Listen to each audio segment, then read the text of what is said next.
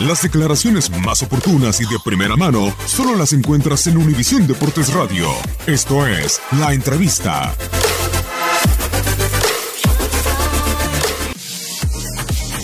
Bueno, la verdad que un torneo muy complicado donde las cosas no, no se nos dieron como quisimos. Eh, intentamos, pero no bastó.